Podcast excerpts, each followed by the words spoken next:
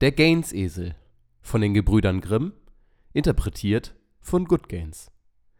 Es war einmal ein schmächtiger Bub, nennen wir ihn Tim, der nach seiner Lehre an der Akademie für Leibeswissenschaft im fernen Jena nicht so recht mit sich anzufangen wusste. Rikscha fahren könnte meine Berufung sein, sagte er sich, denn er hatte zwar keine voluminösen, aber dennoch kräftigen Beine. Eine eigenartige erste Eingebung für eine Berufung, denkt ihr nun?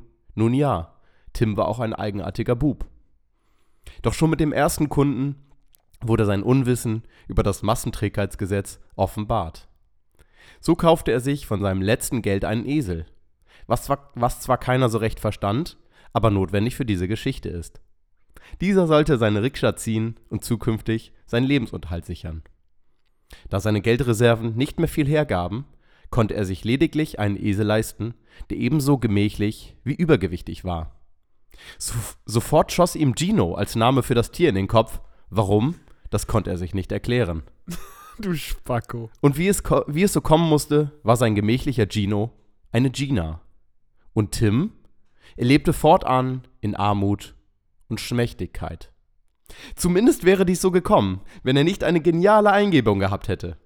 Im nächstgelegenen Tierfuttergeschäft fragte er den Verkäufer nach dem nährendsten Kraftfutter für seine Eselin. Ich empfehle dir die Produkte von ESN und zeigte auf die Supplement-Abteilung. Die Esel-Spezialnahrung enthielt besonderes Futter, welches Gina nähren sollte. Und sein Plan sollte aufgehen. Einige Monate später war aus seiner pummeligen Gina eine kräftige Eselin geworden, welche Eselmilch mit 90% Proteinanteil geben sollte. Und fortan war es Ginas Milch, die Tim zu einem gestandenen Mann werden ließ und so trug es sich zu, dass Tim, Tim zum kräftigsten Rikscha-Fahrer des Landes wurde und zwei Rikschas gleichzeitig ziehen konnte. Und wenn er nicht gestorben ist, dann zieht er sie noch heute. Ende. Und damit ein ungewöhnliches Willkommen in der 43. 44. Folge des Good Gains das Podcast. Ist, es ist die 43. Kann ich sehr 43. selbstbewusst Folge. sagen, es ist die 43. Episode des Good Gains Podcast. Der, äh, wie hieß das, wie hieß das Gedicht? Na, der Gaines-Esel.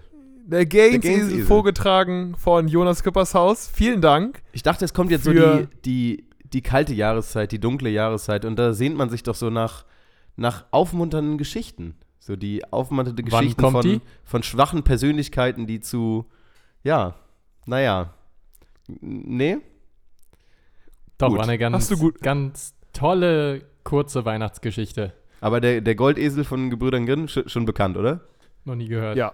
Wir sind diese Aber Gebrüder. noch nie so wirklich, ich habe sie noch nie gelesen, glaube ich. Habe es noch nie gelesen. Nee, so richtig habe ich sie in Vorbereitung auch das erstmal gelesen. Nicht zugeben. Aber Ist gut gemacht, Jonas. War Danke. es schön, dass du auch mal neue Gefilde Danke. ähm, die, den Zuhörern, den Zuhörern irgendwie so ein bisschen äh, zeigst. Äh, sehr, sehr schön. Und ähm, der Esel in dieser Story, Tim Hänisch, auch natürlich wieder mit dabei. Und der ähm, nee, und der ne? Rikscha-Fahrer. Da hat Der er- Rikscha-Fahrer der Tim Rikscha-Fahrer und der Esel, die, die Eselin auch äh, hier am Start. Ähm, ja, es ist äh, wieder QA-Zeit, Freunde. Das heißt, ihr könnt Fragen einschicken und wir beantworten sie wahrheitsgemäß unter Eid und helfen euch damit weiter. Und wenn ihr Fragen habt, natürlich wie immer an mail at good-gains.de. Alles, was Fitness, Ernährung, Gesundheit, besser werden, abnehmen, zunehmen, was auch immer euch auf dem Herzen liegt, könnt ihr uns gerne schreiben. Was, was genau ist das für ein Eid? Ist das der DGE-Eid oder der, Fit, der Fitness-Eid oder der, Das ist der Good Gains Eid der, natürlich. Good, der Good Gains Eid? Der Unser Gesch- heilige Good der, Gains der unser eigener geschriebener Good Gains Eid. Das finde ich gut. Ja.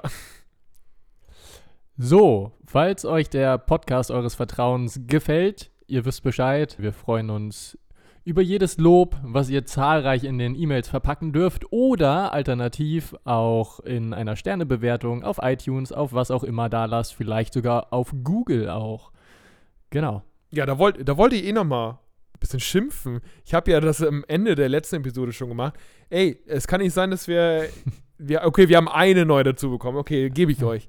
Aber wir wollten 100 erreichen bis Ende des Jahres. Bis dahin sind es noch Leute- drei oder vier Podcast-Folgen. Zweit-, Dritt- und Viert-Accounts zu erstellen ist wirklich nicht so schwierig. Es ist nicht so schwer, kommt schon. Ja, wir haben jetzt 73. gebt uns mal die 100. Ja? Wenn, euch, wenn euch unser Content gefällt, gönnt uns mal die 100 Sterne bei iTunes. Das bringt uns wirklich sehr weiter. Ist geil für den Algo, wie die jungen Leute sagen. die ja? coolen Kids sagen. Wie die coolen Kids sagen, ja. coolen Kids. Äh, nee, da sind wir uns äh, sind wir euch sehr dankbar. Und natürlich Follows bei Spotify und so. Äh, vielen, vielen Dank für den Support, aber gebt ruhig mehr davon. Und, und Tim hat es gerade gesagt, also ihr könnt uns gerne Lob per Mail schicken, aber wäre cool, wenn ihr zu dem Lob vielleicht auch noch eine Frage dazu packt in die Mail. Das wäre, also wir freuen uns, wie gesagt, über, über, über jede Frage, die ihr uns schickt und die wir mit einer Wonne. Weil jetzt haben wir gerade die Zeit, uns die Fragen auch wirklich ausführlich durchzulesen und uns dazu Gedanken zu machen. Sonst ist das vielleicht auch manchmal nicht der Fall gewesen, weil ihr uns so überhäuft habt mit Fragen. Aber wenn nicht jetzt, wann dann? Wenn nicht jetzt. Nee, hör auf, War- komm.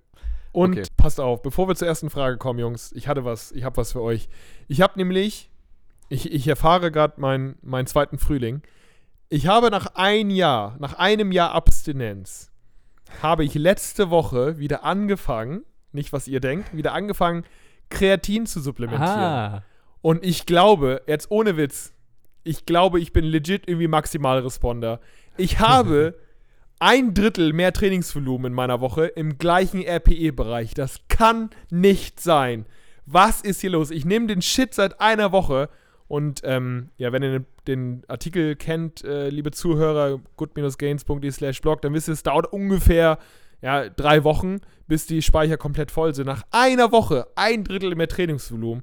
Das gibt's nicht. Wie konnte ich darauf so lange verzichten? Ich verstehe das selbst nicht, aber das ist gerade echt wie zweiter Frühling. Eine Frage dazu, äh, was ein guter Indikator dafür ist. Wie, wie viel Gewicht hast du im gleichen Zeitraum dazu zugelegt? Zugelegt? Ja, also Nee, in gerade. einem Jahr habe ich ja. hab Nee, ich also jetzt, eher, ne? also hast du quasi ähm, jetzt in der, du sagst eine Woche nimmst du es jetzt wieder? Ach so, oh, äh, boah, das war. Nee, keine Ahnung, das ist. Das weiß ich nicht, keine Ahnung. Okay, weil es ja auch interessant wäre, wie, wie viel adäquat Wasser du dann da in der Zeit jetzt gebunden Ja, hast oder irgendwie. Genau, das ist ja für viele ist es ja negativ behaftet. Das ist intrazelluläre Wassereinlagerung, was ja Unsinn ist. Man genau, was Kreatin, übrigens damit nicht das- stimmt. Gab auch eine ganz neue Studie dazu, ne? Hm, Aha, tell us more. erzähl mal.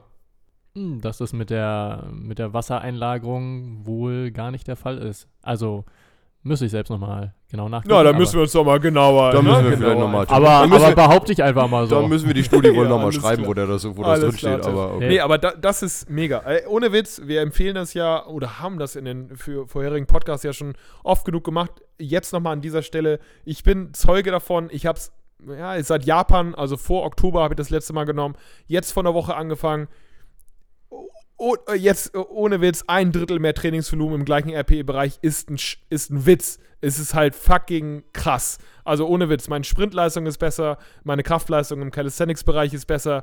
Das ist einfach, ist Sensation. Ich fühle mich wie auf Drogen, nur dass es legal ist. Ja, Also die- sehr, sehr gut. Gino ist jetzt der Zeuge Kreatins. Das ist, äh, Ich ziehe jetzt von Haus zu Haus. Haben Sie von unserem äh, Erlöser Kreatin schon gehört? Gino, und weißt du, was das Ironische ist? Ich habe es dir ja in den letzten Wochen auch immer wieder ans Herz gelegt und rate mir, wer Ja. gerade nicht supplementiert, weil er kein Kreatin im Haus hat. Obwohl ich, ah, ich habe es irgendwie ein Jahr oder noch länger jetzt durchgenommen und bin ja, Ja. auch ein Riesenverfechter. Gerade nicht nur aus Trainingssicht, sondern weil es auch vor neurodegenerativen Erkrankungen schützt. Und also es hat wirklich keine Nachteile, Kreatin zu nehmen. Aber ja, ich nehme es jetzt im November gerade nicht, möchte aber im Dezember wieder anfangen. Äh, Es gibt übrigens keinen Grund zu pausieren. Richtig. Ne? Du machst es ja einfach nur so. Es gibt keinen Grund zu pausieren. Aber alles mehr im, im Artikel. Ja, sehr gut. Ich hatte einfach keinen Bock drauf, aber jetzt geht's dafür richtig los. Und was jetzt auch losgeht, ist äh, die erste Frage. Sauber. na, da ging fix. Dann die erste Frage kommt von Renaldo. Hallo ihr drei. Moin, Ronaldo. Ich habe erst vor ein, Hallo. Ich habe erst vor ein paar Monaten von eurem Podcast gehört und habe nun alles nachgeholt. Zuerst über mich. Ich bin Sportlehrer und freue mich beim Zuhören wieder mehr in der Wissenschaftsmaterie zu sein. Bitte habt keine Angst vor Fachwörtern. Ich glaube, viele interessiert das und ihr verbraucht mehr Zeit zu erwähnen, dass die Zuhörer das nicht verstehen, anstatt es einfach kurz zu erklären. Vielen Dank, werden wir vielleicht berücksichtigen. Nun eine Frage, die vielleicht viele interessiert. Ich habe mir vor anderthalb Jahren das Knie verdreht im Kampfsport, Wettkampfsport. Es mussten zwei Bänder operiert werden. Ich bin nun wieder fit und kann alle Sportarten machen, mit ein bisschen Vorsicht selbstverständlich. Was allerdings noch nicht ganz da ist, ist die Muskelmasse. Mein rechtes Bein ist kräftiger als mein linkes, etwa 1 cm dicker. Ich dachte, durch meine Aktivität gleicht sich das wieder von selbst an. Könnt ihr etwas über Reha und Training nach Verletzungen sagen und über Disbalancen? Gruß Ronaldo macht weiter so. Vielen Dank, Rinaldo, für die Frage. Dann Jonas möchte eventuell dazu was sagen. Ja, also ich gehe mal auf die, die Frage drauf ein, will jetzt gar nicht so sehr auf Reha eingehen, aber vielleicht auf die, auf die Disbalancen, die er selber beschreibt, die er dann auch beschreibt oder die du äh, beschreibst, Ronaldo, mit. Ey, ganz kurz, Ja. sowas wie Reha ist ja vielleicht so eine Themenepisode, oder? Die wir machen könnten. Könnte man mal machen. Könnte man auch mal machen, ja. Ja, von A bis Ja. Z, Reha, ja, auch vielleicht nicht schlecht. So, aber jetzt will ich nicht auf Reha eingehen, du. Na, okay. Äh, Na wie, gut. wie er da grinst. Ey, kurzer, kurzer Einwurf, das interessiert jetzt. Nee, erzähl ich gleich. Disbalancen. Also, äh, Renato, du erwähnst ja Disbalancen im Sinne des, ja, der Muskeldicke von deinen äh, Muskeln, ein Zentimeter ungefähr.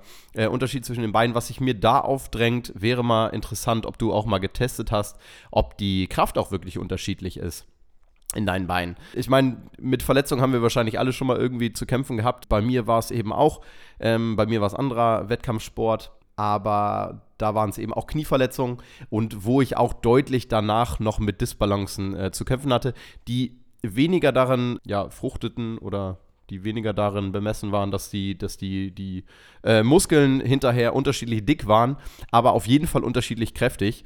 Und ich denke, oder würde fast sagen, das ist vielleicht gerade, wenn es groß auseinandergeht, die größere Problematik, als wenn die, die Muskeln jetzt unterschiedlich dick sind, vielleicht ähm, auf beiden Seiten. Also ich würde sagen, wenn die, wenn die, ähm, wenn die Kraft vom einen Bein bezogen auf das andere Bein groß variiert, dann wäre das eine größere Thematik. Aber auch da, vielleicht wollen die beiden anderen noch was dazu sagen gleich, muss das vielleicht nicht unbedingt ähm, was heißen.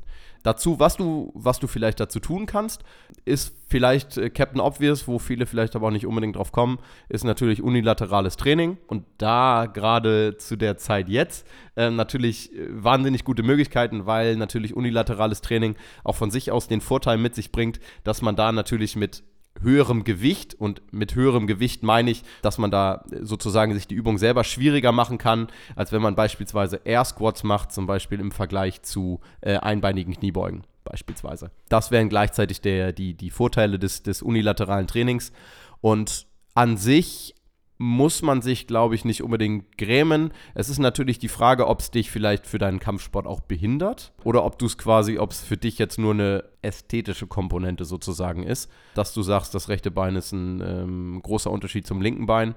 Aber an sich würde ich erstmal sagen, wenn es dich weiter quasi nicht behindert, dann ist es auch erstmal keine größere Problematik. Aber Tim, widersprich mir gerne. Nee, ich bin da eigentlich auf der gleichen Seite wie du.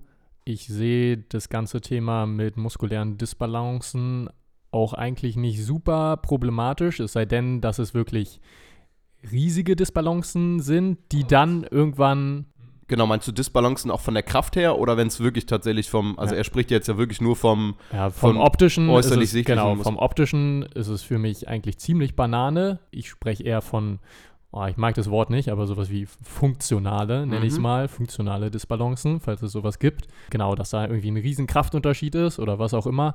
Ich glaube auch nicht, dass muskuläre Disbalancen zwangsweise zu Verletzungen führen. Ist für mich ein bisschen ähnlich wie die Thematik Haltung. Ich glaube, dass viele Varianten möglich sind und dass es viel auf die individuellen Kapazitäten drauf ankommt. Und ich glaube, man könnte sogar auch noch viel größer und am Anfang irgendwie, was sind denn überhaupt Disbalancen? Ähm, muss die Vorderseite genauso stark sein wie die Rückseite? Gibt es da irgendwelche Werte, die wirklich reliabel sind und so weiter? Erwarten wir jetzt wirklich, dass der Trizeps genauso stark ist wie der Bizeps? Ich glaube dann, oder andersrelum, äh, dass der Bizeps genauso stark ist wie der Trizeps. Ich glaube, dann läuft auch irgendwas falsch und genau deshalb für mich ist es kein riesenrelevantes Thema, es sei denn, es ist irgendwann, äh, driftet es wirklich außerhalb der Norm ab, was auch immer die Norm ist, dass es dadurch dann irgendwie zu Verletzungen führen könnte, dann muss man das natürlich irgendwie versuchen, ein bisschen auszugleichen, zum Beispiel durch unilaterales Training, was Jonas meinte. Genau, aber ansonsten ja, bin ich da ein bisschen skeptisch, dass wirklich alles im Körper ausbalanciert sein muss. Da ist der Körper Also da sind wir zu individuell für und ich glaube, das ist auch gar nicht vorgesehen. Ja. Gino? Ich, ich würde nee, würd vielleicht sogar noch einen kleinen Punkt äh, Mhm. anfügen. Und zwar sind wir jetzt die ganze Zeit auf die Kraft eingegangen, wo ja auch Ronaldos Frage hingeführt hat. Aber vielleicht wäre es vielleicht nochmal einen äh, anderen Punkt wichtig anzuführen vielleicht. Und zwar ist es dann ja vielleicht, wenn man in Richtung äh, Disbalancen bei Mobilität und Flexibilität geht. Und da kann ich vielleicht eine kleine Anekdote erzählen, weil es mich so ein bisschen auch betrifft. Ich habe ja schon erzählt, viele, viele Verletzungen schon gehabt und auch Operationen und so weiter. Und hier haben sich Unterschiede eingeschlichen, also Disbalancen eingeschlichen bei mir im Sinne der Mobilität, äh, ja, gerade im Sinne der Mobilität. Und das betrifft meine Sprunggelenke. Und da bin ich jetzt tatsächlich wirklich dabei. Also fast auch unilateral nur Mobi-Übungen wirklich einzustreuen für, für das linke Sprunggelenk und merke tatsächlich, dass das mir auch schon sehr, sehr weiterhilft, gerade bei Übungen wie Kniebeuge zum Beispiel. Und äh, da ist es, betrifft es wirklich bei mir nur die linke Seite. Also es gibt ja da diesen bekannten Weight-Bearing-Lunge-Test, also auch bekannt unter Knee to Wall, ne, wo man das, das Knie in Richtung Wand bringt. Und da sind schon wirklich krasse Unterschiede bei mir. Äh, erklär mal, erklär mal nochmal, was, was man da macht, für Leute, die das nicht äh, kennen. Genau, der, der Weight-Bearing-Lunge-Test ist wirklich ein ganz guter Test, um zu gucken, wie beweglich ist man wirklich im Sprunggelenk. Das heißt, man stellt sich äh, vor eine Wand, jeweils mit, mit einem Bein erstmal und stellt den, den Fuß in einer gewissen, gewissen Abstand von der Wand hin und bringt dann sein Knie nach vorne und versucht mit dem Knie sozusagen die Wand zu berühren. Und die man- Ferse muss auf dem Boden Und bleiben. die Ferse ne? muss auf jeden Fall auf dem Boden bleiben, genau wie, wie eigentlich bei optimalerweise allen, äh, allen Übungen, die man für die, für die Beine macht. Genau, bringt das Knie nach vorne. Und wenn das Knie die, die Wand zu leicht berührt, dann geht man mit dem Fuß ein bisschen weiter nach hinten. Wenn das, wenn das Knie die Wand nicht berührt, dann geht man ein bisschen weiter nach vorne und versucht den Punkt äh, zu finden, wo das Knie gerade noch die Wand berührt.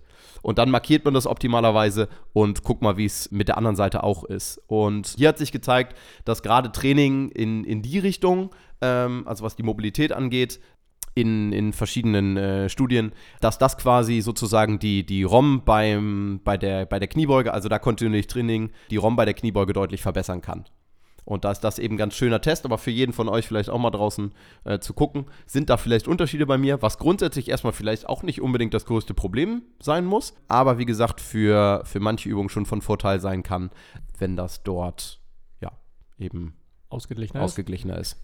Ja, ihr habt da sehr viel einfach schon geredet. Ich glaube auch, dass viele sich einfach in dem Mikrokosmos befinden. Alles muss perfekt sein. Ich denke, das ist oft einfach eine ästhetische Sache.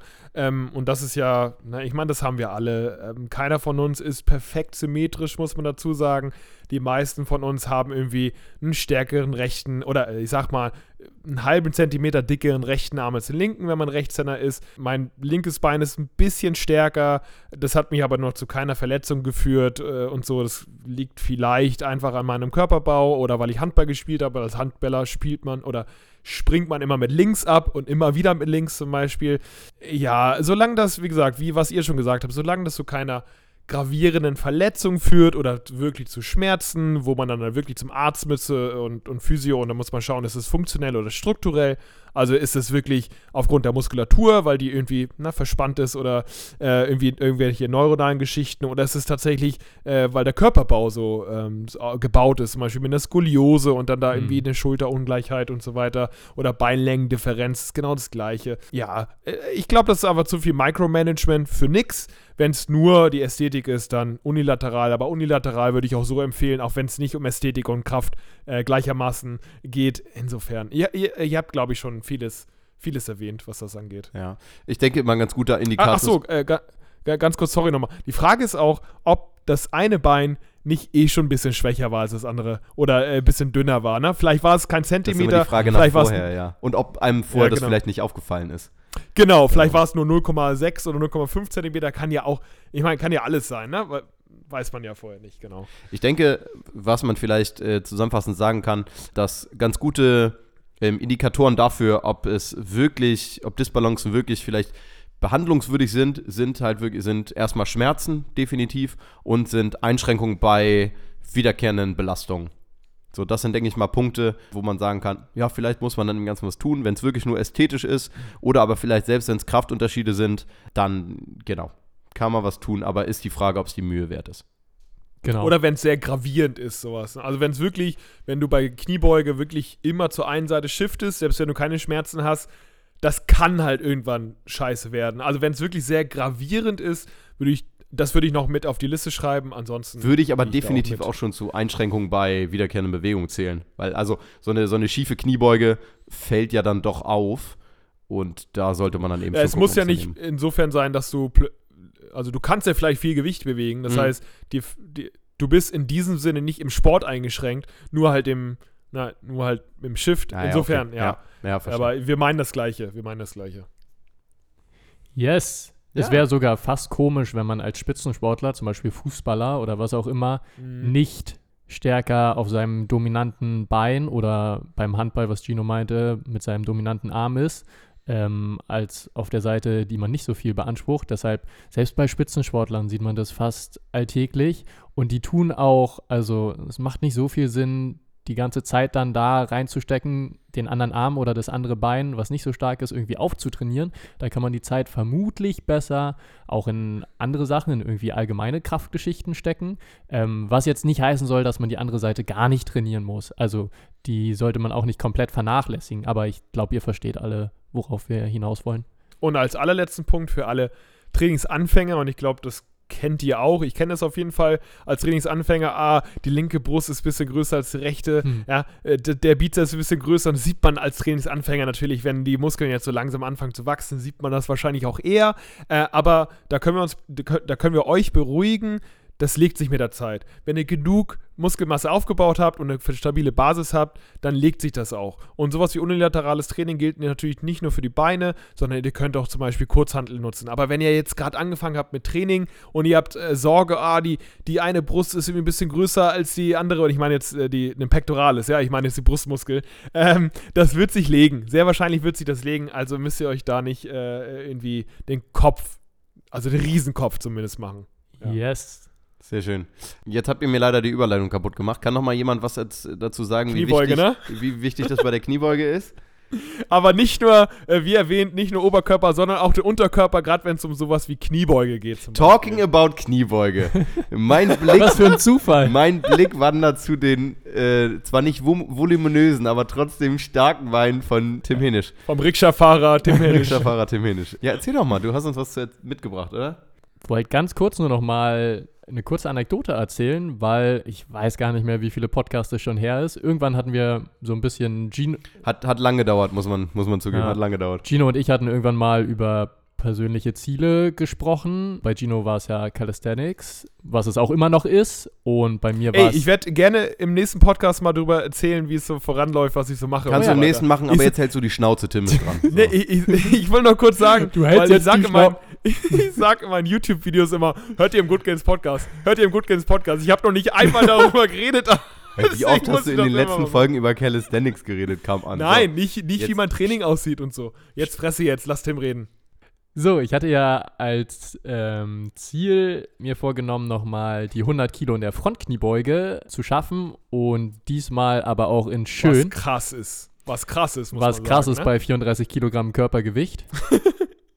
Nee, aber wirklich, also Frontkniebeuge 100 Kilo ist unabhängig vom Körpergewicht schon krass. Kannst du, Muss kannst du vielleicht einfach- kurz nochmal drauf eingehen? Ich weiß nicht, ob wir, ob wir schon drüber gesprochen haben, was so die Krux. Manche denken, ja, so Kniebeuge, ja, keine Ahnung, 100 Kilo pff, klingt jetzt nicht so besonders. Aber was dann auch vielleicht die Krux an einer schönen Frontbeuge, Frontbeuge sein kann. Also generell bei der Nackenkniebeuge hat man eigentlich noch mehr Möglichkeiten, so ein bisschen zu cheaten, indem man ja irgendwie mehr, dass es eher wie ein halber Good Morning aussieht oder mehr Hüfte oder Rückenmuskel oder was auch immer noch mit einsetzt, dass man das irgendwie hoch bewegt. Bei der Frontkniebeuge funktioniert das nicht, weil wenn dein Rumpf da zu schwach ist oder dein Quadrizeps zu schwach oder wie auch immer, dann wirst du die Hantel einfach nach vorne fallen lassen. Kerstin? Und genau deswegen ist die Frontkniebeuge eine der besten Übungen Für für, ein für den für, Oh, was? für ne, ja für Anfänger für ähm, den Rückenstrecker im mittleren Teil, also was den Ja. äh, oberen Rücken betrifft, weil man da, wenn man keinen starken Rückenstrecker hat, die scheiß Stange einfach nach vorne fallen Mhm. lässt. Und um, um da, also wenn wir jetzt schon bei Symmetrien, Körperhaltung und so weiter, wenn man da jetzt irgendwie Probleme hat, aufrecht zu, äh, zu sitzen, dann hat man sehr wahrscheinlich auch sehr, also relativ schwachen äh, oberen Rücken und Rückenstrecker und so. Deswegen mega geil, isometrische Spannung bis zum geht nicht mehr, wenn man dort eine starke äh, Frontkniebeuge. Richtig guter Punkt. Und umgekehrt kann man das genauso nutzen. Äh, macht das mal tatsächlich und macht das gar nicht mit vielleicht unbedingt so viel Gewicht. Äh, halt, nehmt man, nehmt man die, die Hantel nach vorne, versucht die Ellenbogen oben zu halten und dann versucht man den Rücken gerade zu lassen. Und versucht mal Mhm. einfach nur, ob, ob das klappt. Und dann seht ihr mal, ob ihr, ob ihr Definiz Einfach Defi Defizit in dem Bereich habt oder nicht. Genau, genau. Also, Im Moment, im Moment geht es ja schwer, weil die Gyms geschlossen haben, aber vielleicht habt ihr ein Gewicht zu Hause oder es, was. ich wollte gerade geht auch sagen, es mit, muss ja ähm, gar nicht. Es mit muss ja gar Bändern. nicht. Mhm. Ja. Wird auch mit Band gehen. Also ein Band in, mit beiden Füßen rein und dann auf die Schulter legen, die Ellbogen nach vorne zeigen lassen, ist auch ein relativ guter Widerstand, je nachdem welches Band. Yes. Oder Kettlebell oder was weiß ich, geht alles. Und ich liebe die Frontkniebeuge mittlerweile fast mehr als ein Backsquat. Irgendwie finde ich auch, dass man smoother in die Bewegung reinrutscht. Mhm. Ja, und ähm, auch wenn man nicht so eine Erzähl gute... mal, wie du, Hm? ja, wie du dazu gekommen bist jetzt auf die, auf die 100 Kilo überhaupt, was mit 70 Kilo ja schon krass ist. Ja, ich hatte es vor ziemlich genau zwei Jahren, hatte ich die 100 Kilo ja schon mal geschafft. Kann mich auch noch daran erinnern, dass das von euch gefilmt wurde. Aber ich war mit der Form nicht sehr zufrieden, weil also der Rücken ist schon relativ stark eingerundet. Nicht so stark, dass ich die Hantel fallen lassen musste. Also ich habe es trotzdem noch hochbekommen. Deshalb insofern war es da schon ordentlich, aber ich war irgendwie persönlich ein bisschen unzufrieden und wollte es gerne nochmal mit schönerer Technik machen. Und sogar ziemlich genau zwei Jahre später, also im Oktober, hatte ich es dann auch wieder geschafft. Und da war ich sehr stolz drauf, weil das habe ich mir ja vorgenommen. Ich habe auch relativ spezifisch trainiert, so wie man das machen sollte, wenn man spezifische Ziele hat.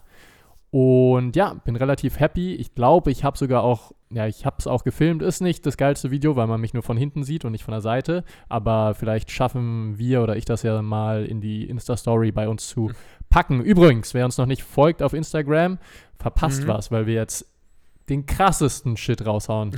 Mit Infographics Content, und ja, Memes genau. und Hashtag Content-Schleuder, Freunde. Hashtag Aber herzlich, Content, herzlichen Glückwunsch, äh, Tim. Sehr, sehr gut. Ich würde sagen, äh, Sonntag kommt ja diese Episode. Lass uns das einfach nächste Woche mal raushauen und dann äh, ist es, glaube ich, äh, hat, kann jeder dieses, das achte Weltwunder ähm, bestaunen. Tim macht eine Frontkniebeuge. Ist das vielleicht gleichzeitig unser Tipp der Woche? Macht Macht Frontkniebeuge. Frontkniebeugen. ja. ja, finde ich gut.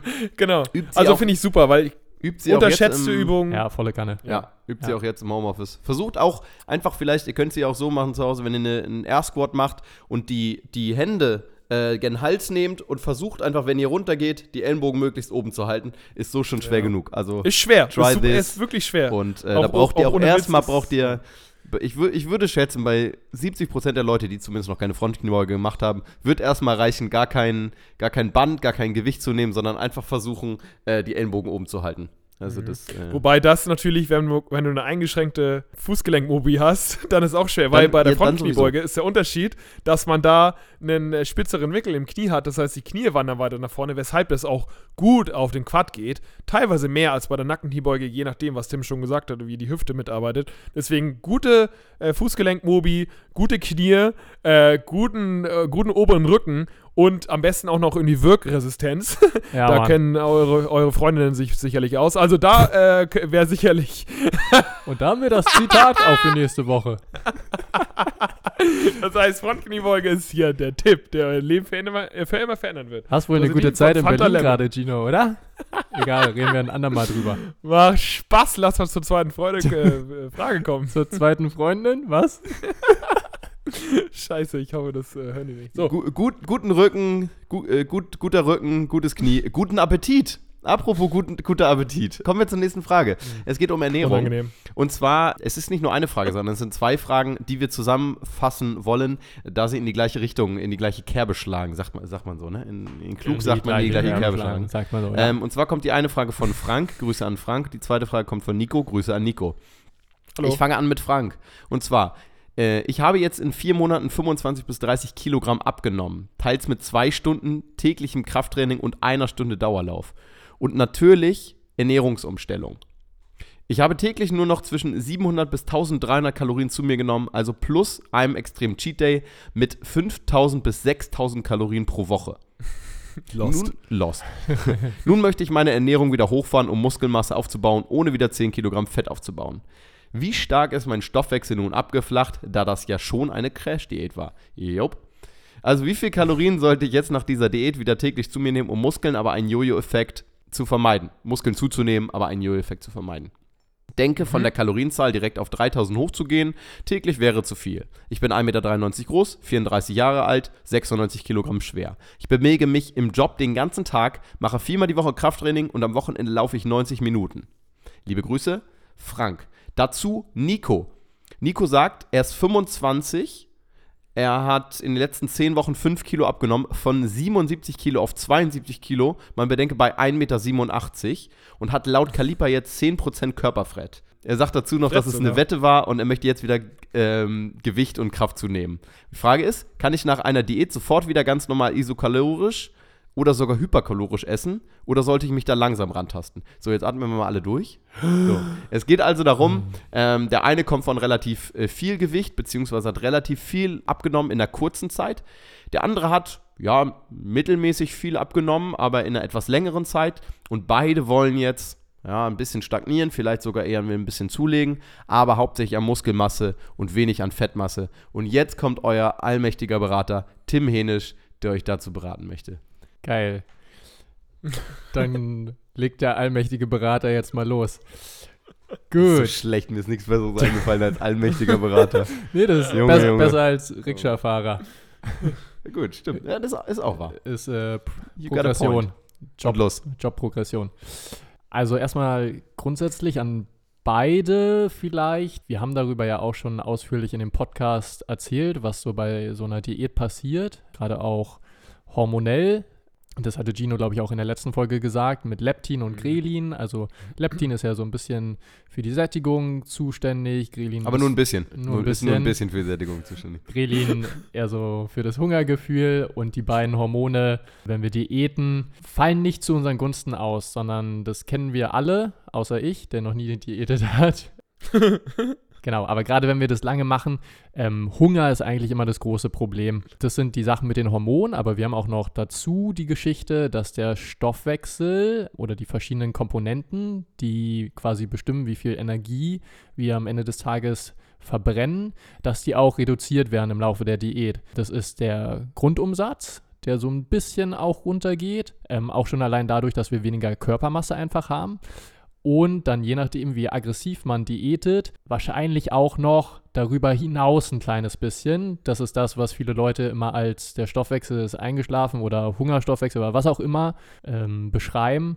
Das ist aber vollkommen physiologisch. Also da muss sich auch niemand Sorgen machen und es sind dann im schlimmsten Fall vielleicht nochmal 100 oder 150 Kalorien, wo er vielleicht ein bisschen reduziert ist. Nix, was bedeutet, dass man nicht auch noch weiter abnehmen könnte, sondern ganz physiologisch. Und auch ganz wichtig, so eine Geschichten wie Need, also all die Energie, die wir verbrennen durch Aktivitäten, die nicht rein sportbezogen sind, also Spaziergänge und so, auch das ist reduziert. Genau. Das Und, und das ist, ich muss dazu sagen, Mhm. wahrscheinlich der unterschätzteste genau, Wert. ja, Weil jeder, der schon eine lange Diät gemacht hat, weiß, okay, ich kann am Ende vielleicht nicht mehr abnehmen, Mhm. obwohl ich wenig esse. Ey, dein Need ist so weit unten. Du hast vorher vielleicht, und deswegen ist es wichtig, Schritte zu tracken. Mhm. Wenn man das nicht trackt, du hast vorher dich vielleicht super viel bewegt, auch unbewusst. Und darum geht es ja beim Need. Unbewusst dich, äh, dich bewegt. Vielleicht auch im Büro öfter aufgestanden, ja. Mal zu Fuß gegangen. 10.000, 12.000 Schritte am Tag gemacht. Und das reduziert sich. Ohne Witz, jeder, der Diät gemacht hat und länger, der weiß, dass es reduziert sich. Man muss sich quälen. Man muss sich quälen, dann die 10.000, 12.000 Schritte zu machen. Das, was am Anfang der Diät super easy vorkam, ist am Ende wirklich scheiße. Ich muss aufstehen, man ist lethargisch und so. Und das ist ein ganz großer Faktor, den viele nicht berücks- berücksichtigen. Dieses andere, was Tim schon meint, dieses, äh, ja, diese physiologische Anpassung, das ist halt, das ist eine Milchschnitte, die vielleicht wir, die ihr weniger essen könnt. Aber Ja. dass der Need reduziert ist, das kann Erfolg von Misserfolg ent, äh, entscheiden, wenn es um die letzten Prozentpunkte beim KFA und so weiter geht. Aber ich glaube, das ist, so speziell ist das ein Thema für eine Themenepisode, Diät 2 oder sowas, ne? Ja, Also, definitiv. ja. Man muss natürlich immer gucken, bei welcher Personengruppe. äh, mal kurz nochmal auf Frank eingegangen. Frank sagt ja, er bewegt sich den ganzen Tag im Job. Da ist halt die Frage, welcher, welcher Job das ist. Das wäre nochmal ganz spannend. Ne? Also ähm, manche Mhm. sagen ja, sie bewegen sich den ganzen Tag im, im Job, aber sind dann, keine Ahnung, irgendwelche Handwerker, die dann aber doch letztendlich viel sitzen oder nur an der Stelle stehen. Auch da habe ich eine ganz, ganz lustige Anekdote. Eine, eine Bekannte von mir oder die Frau eines Bekannten, die ist Postbeamtin. Ah, ja. Und da, das ist dann mal so eine Geschichte, die dann auch sagt, ja, und ich kann nicht, kann nicht zunehmen irgendwie und die isst eigentlich auch schon wahnsinnig viel. Und ja, macht eigentlich auch gar nicht so viel Sport und ist aber, die ist halt Postbeamtin, aber halt auch nicht mit dem Auto unterwegs, sondern mit dem Fahrrad den ganzen Tag. Mit dem Fahrrad und dann mhm. quasi immer sozusagen in irgendwo einem, einem, Vorort, wo sie dann quasi immer noch zur Tour dann eben, Tür dann eben laufen muss. Ja, dann, dann habe ich gesagt, ja, zeig mir doch mal dein, zeig mir doch mal dein Handy, das trackt ja die Schritte. Ja, Wonder Why, jeden Tag 20.000 Schritte. Ja, so, also, und da, da, merkt man aber mal, was das vielleicht ausmachen kann. Also, man kann natürlich immer dann nicht genau sagen, was meinen die Leute damit, sie essen viel, aber wenn man halt eben schon so einen hohen, ich nenne es mal trotzdem Leistungsumsatz hat, was die Leute ja trotzdem vergessen, dass das als Leistungsumsatz gilt, auch wenn es vielleicht jetzt nicht Sport ist, mhm. weil die mhm. Leute Leistungsumsatz immer mit Sport verknüpfen, sind trotzdem 20 fucking 1000 Schritte am Tag, das sind auch, keine Ahnung, 10 Kilometer ist jetzt blöd gesagt, so pauschal, aber so um den Dreh. Ja, meine Güte. ja. Also wenn du 10.000 Kilometer am Tag gehst, ist das mehr wert, als wenn du drei Kilometer am Tag läufst. Also, gut, so just Ne, ist schwer nee, zu vergleichen, so, aber kann man, glaube ich, gut, gut. Dazu kommt auch noch eine geile Infografik, Vergleich Sport und Need, an der ich schon dran sitze, auf dem Good Games Instagram-Kanal. So, äh, zu den Fragen. Was war jetzt die Frage, was man jetzt nach der Diät macht, so, ne? Genau. Ja, oder wolltet ihr noch was sagen? Nee. Ja, ich würde auch noch mal weitermachen, ja. bevor so. ihr ja, Arschlöcher mich unterbrochen habt. Mach mal. Nee, bei, bei Need lohnt es sich immer noch mal kurz einen, einen, einen wüsten Rant zu starten. Und jetzt kannst du mal weitermachen. Beide getriggert direkt mit Need. ja.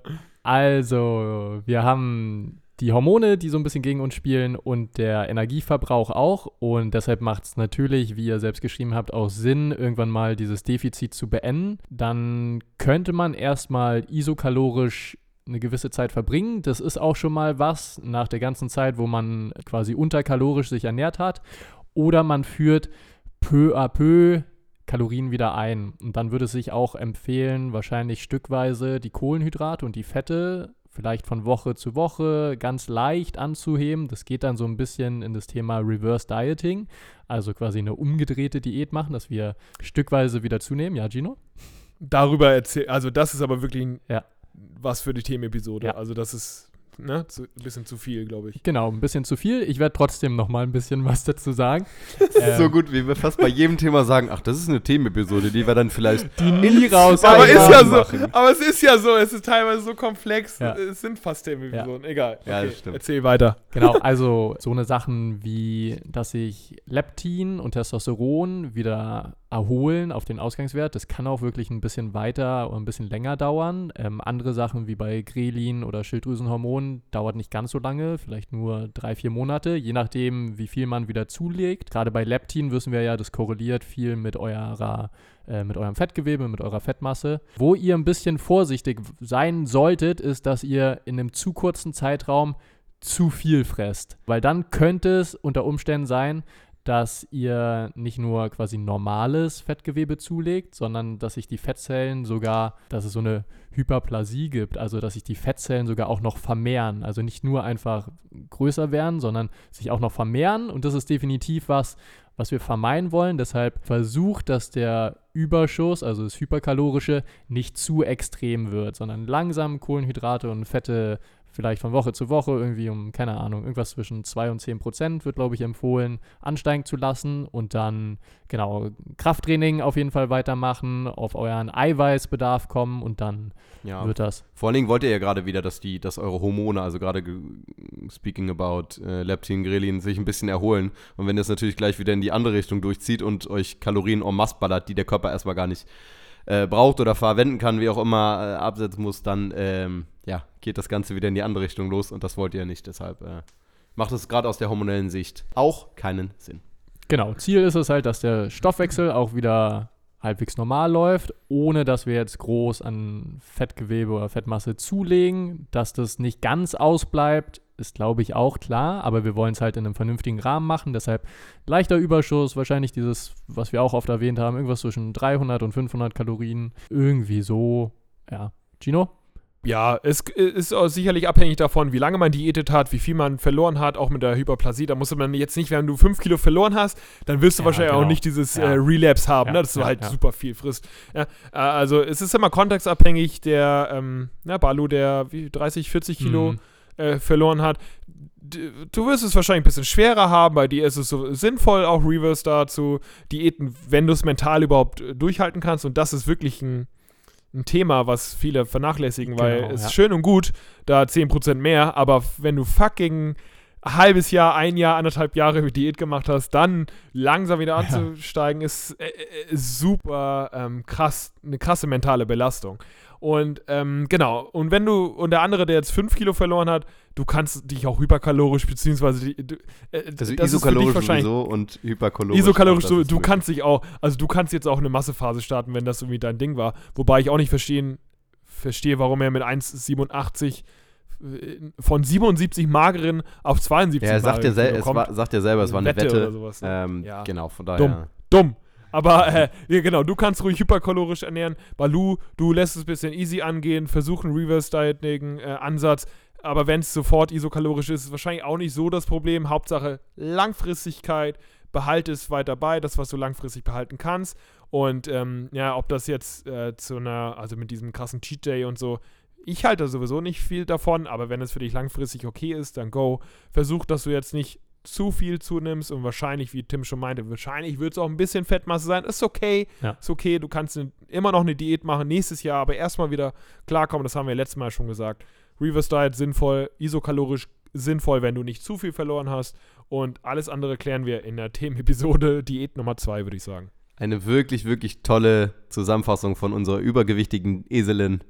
Und damit würde ich auch sagen, äh, war es das für heute, oder? Ich möchte, ich wollte das vorhin schon sagen. Ich muss es jetzt nochmal loswerden. Ich habe es den Jungs vorher schon gesagt. Aber es ist ja wieder die Situation. Äh, Gino ist jetzt nach Berlin abgehauen. Wir sitzen da, Tim und ich gucken, dürfen uns live in unsere strahlenden Augen gucken. Aber Gino ist nur so auf so einem fernen Bildschirm da. Aber es sieht wahnsinnig aus. Es ist so gedimmtes Danke. Licht in Ginos äh, Wohnung. Er sieht so aus, als würde er jetzt jederzeit äh, eine Weihnachtsgeschichte vorlesen wollen. Es ist wirklich, mein, mein Herz wird warm. Ich krieg, bekomme richtig Bock, jetzt äh, Lebkuchen und äh, Glühwein zu trinken. Darf ich ja leider nicht im November, aber äh, das, äh, ich bekomme Bock drauf. Also, Ich werde im schön. nächsten Podcast eine, eine kleine Weihnachtsgeschichte vorlesen. Finde ich Eine schön. Gaines. Weihnachtsgeschichte. Das wird dann, ja, Kann ich sehr schön. gerne machen, ja. Statt Tipp Nice. des Tages So. gibt es eine Weihnachtsgeschichte. Finde ich gut. Schöne Episode war das. Schöne Episode, viel um, äh, umfassend. Denkt dran, ein, also was, was müssen die Leute jetzt machen? Also eine Frage schicken gerne, mail at good Hausaufgaben. Hausaufgaben, genau. Natürlich unseren Blog lesen, good-gains.de slash blog, dann iTunes-Rezension verfassen, dann Spotify-Follow da lassen, dann uns auf ähm, Instagram folgen für geilen Content und eine Google-Rezension da lassen und das war's. Und, nee, sehr, sehr Nee. aufgeregt sein, sehr, sehr, sehr aufgeregt sein, Oh. Bezüglich eines äh, Und all unsere Pläne kaufen und natürlich Werbung für uns machen. Wenn eure Leute das hier noch nicht kennen, dann spreadet mal ein bisschen. Sehr schön. So wie die Beine eurer Freundinnen. Also ich gut. möchte mich entschuldigen für Gino heute. Wer auch immer diesen Podcast schneidet, bitte ähm, hat vor einer Minute den Podcast beendet. Also in dem Sinne, ciao, macht's gut. Tschüssi. Ciao.